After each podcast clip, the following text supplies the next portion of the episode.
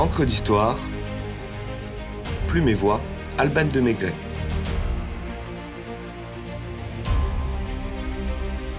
Le tabac,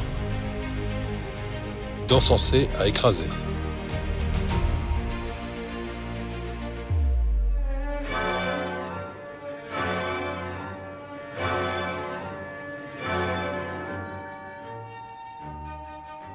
Quoi que puisse dire Aristote et toute la philosophie, il n'est rien d'égal au tabac.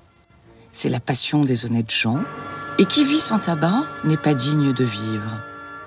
Non seulement il réjouit et purge les cerveaux humains, mais encore il instruit les âmes à la vertu, et l'on apprend avec lui à devenir honnête homme. Telle est la tirade de Scadarel en ouverture du Don Juan ou le festin de Pierre de Molière en 1665. Le protégé de Louis XIV ne tiendrait pas ses propos aujourd'hui sans aller au casse-pipe et risquer d'avoir à fumer sa dernière cigarette, celle du condamné. Politiquement incorrect oblige. Comment une plante jadis si chic et si prisée est-elle désormais passée à tabac par les administrations? De sa découverte à sa vulgarisation, de sa consommation à sa condamnation, le tabac dans tous ses états.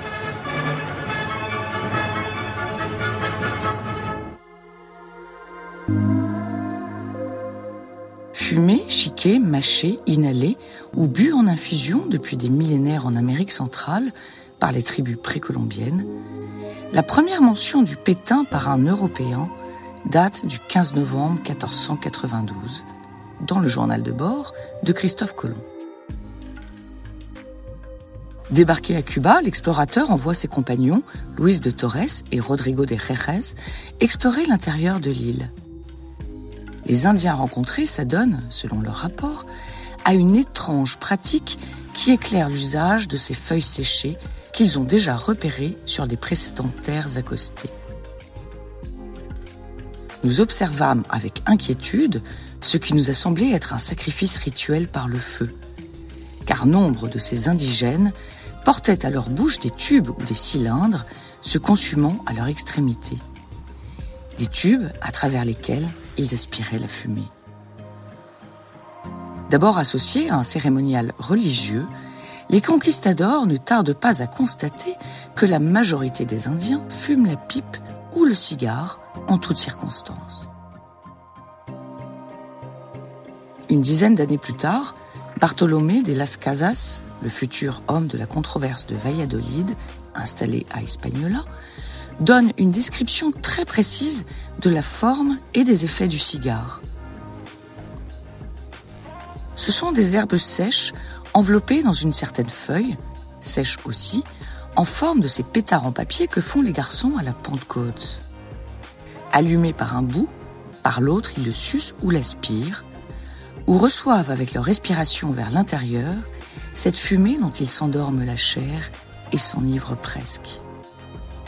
Ainsi, ils disent qu'ils ne sentent pas la fatigue. Extrait de Historia de las Indias de 1550.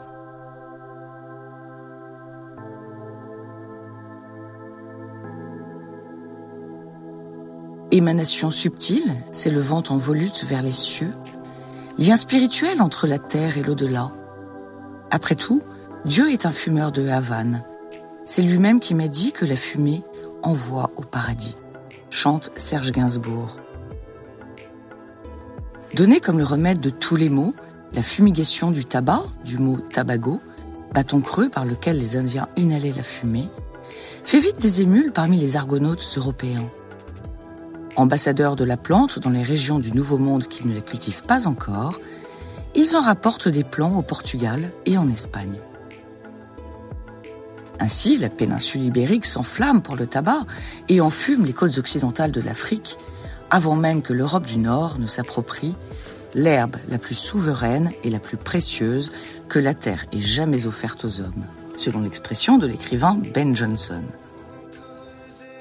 Cette herbe poursuivra ensuite son voyage dans l'Empire ottoman et l'Orient, où narguilé et chicha trouveront bien des émules à partir du XIXe siècle. Si les historiens se disputent le nom du premier importateur des feuilles séchées à la cour de Charles Quint, Le véritable apôtre du tabac en France est sans conteste André Thévet, un moine cordelier parti au Brésil dans les années 1550. De retour à Angoulême, l'aumônier de Catherine de Médicis acclimate des graines de tabac dans son jardin charentais. Pourtant, ses espoirs partent en fumée lorsque l'ambassadeur de France au Portugal, qui n'a jamais traversé l'Atlantique, Jean Nicot, le grille. Il envoie à la régente des feuilles de tabac râpées pour soigner ses migraines. Conquise par les résultats, l'herbe apprisée se répand comme une traînée de poudre à la cour de France sous le nom d'herbe à Nico, de Nicotiana tabacum ou d'herbe à la reine. Et Jean Nico, couvert des faveurs royales, fait un tabac et entre dans la postérité en donnant son nom à la nicotine. André Thévès est indéniablement fait rouler. Il se consume de rage et s'époumonne. Je puis me vanter d'avoir été le premier en France qui a rapporté la graine de cette plante et pareillement semé et nommé la dite plante l'herbe angoumoisine. Depuis, un quidam qui ne fit jamais le voyage, après quelques dix ans après que je fusse de retour de ce pays, lui donna son nom. L'enfumeur enfumé, en somme, pour reprendre le titre d'une pièce de Jean-Marie Boutineau basée sur la vie de Jean Thévet en 2012. Mais arrêtons de mégoter. Dès la fin du XVIe siècle, la planète entière est gagnée par la feuille que l'on chique, prise ou inhale, et à qui l'on attribue tous les mérites. Remède pour les plaies, nausées, rhumatisme, morsures, convulsions, fièvre. Passé ses prétendues qualités thérapeutiques, le tabac est bientôt consommé par plaisir et joue un rôle social important. Le XVIIe siècle compte son nombre de détracteurs du tabac. Jacques Ier d'Angleterre fait décapiter Sir Walter Raleigh pour avoir promu, je cite, cette déplorable habitude, dégoûtante aux yeux, désagréable au nez, dangereuse pour le cerveau, désastreuse pour le poumon le pape Urbain VIII veut excommunier ceux qui en font usage. Le chat de Perse Abbas Ier tranche le nez des priseurs et mutile les lèvres des fumeurs. Amourat IV, sultan de l'Empire ottoman, prend les fumeurs la pipe entre les dents ou les embrase sur un bûcher en feuilles de tabac. À l'inverse, d'autres voient dans la propagation de la consommation du pétain des sources de revenus prometteuses.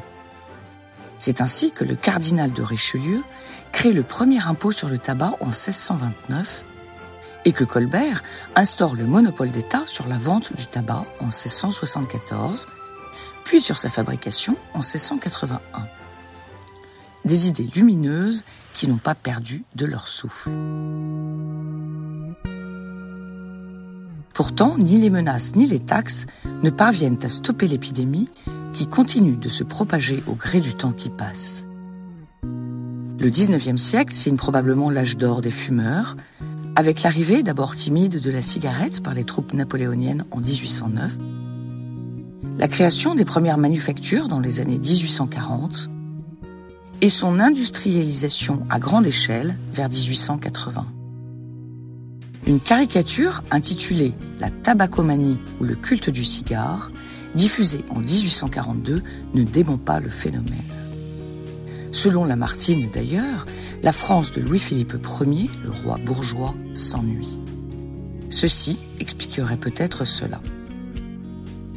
Les fumoirs des maisons aristocratiques ou bourgeoises, symbole par excellence de la convivialité, sont une invitation à la détente et la conversation, sous un nuage d'arabesques bleutées et voluptueuses. George Sand, elle-même amatrice de tabac, écrivait Le cigare est partout. Il est le complément indispensable de toute vie oisive et élégante. Tout homme qui ne fume pas est un homme incomplet. Alfred de Musset, Alphonse Daudet, Théophile Gautier, Gérard de Nerval, Émile Zola, Théodore de Bonville, Prosper Mérimée, François Copé et bien entendu Charles Baudelaire s'adonnait au paradis artificiel qu'est le tabac. Le début du XXe siècle achève l'œuvre de son prédécesseur. si le cigare devient un objet de luxe et la pipe est réservée à quelques amateurs, avec ou sans filtre, brune ou blonde, la cigarette est dans toutes les bouches. Celle des soldats, bien sûr, dont les cigarettes font partie de la ration de rigueur, des hommes, et progressivement celle des femmes. Les grandes marques de cigarettes, à force de publicité à grand budget, font entrer dans les mœurs la féminisation du tabac. Le cinéma, lui aussi, joue un rôle de choix comme propagateur. La cigarette assied la virilité d'acteurs comme James Dean dans La Fureur de vivre en 1956, de Sean Connery dans Doctor No en 1662 ou de Clint Eastwood dans la trilogie du dollar en 1965, parmi bien d'autres, et donne aux actrices une sensualité et une présence exceptionnelle, quasi mystifiée, quasi fatale dans leur rôle d'allumeuse. Souvenons-nous de Lorraine Bacal dans Le port de l'angoisse en 1944, d'Audrey Hepburn dans Diamant sur canapé en 1962, ou plus récemment de Glenn Close en Cruella dans Les 101 Dalmatiens en 1997. Quant à la fumée, elle apporte un élément esthétique et graphique indéniable. Et une atmosphère fugace, flottante, aérienne et lourde à la fois, à l'instar des scènes mythiques des Tontons Flingueurs de Georges Lautner en 1963. Dès les années 50, les médecins dénoncent les méfaits du tabac, la dépendance qu'il suscite et son implication dans plusieurs formes de cancer.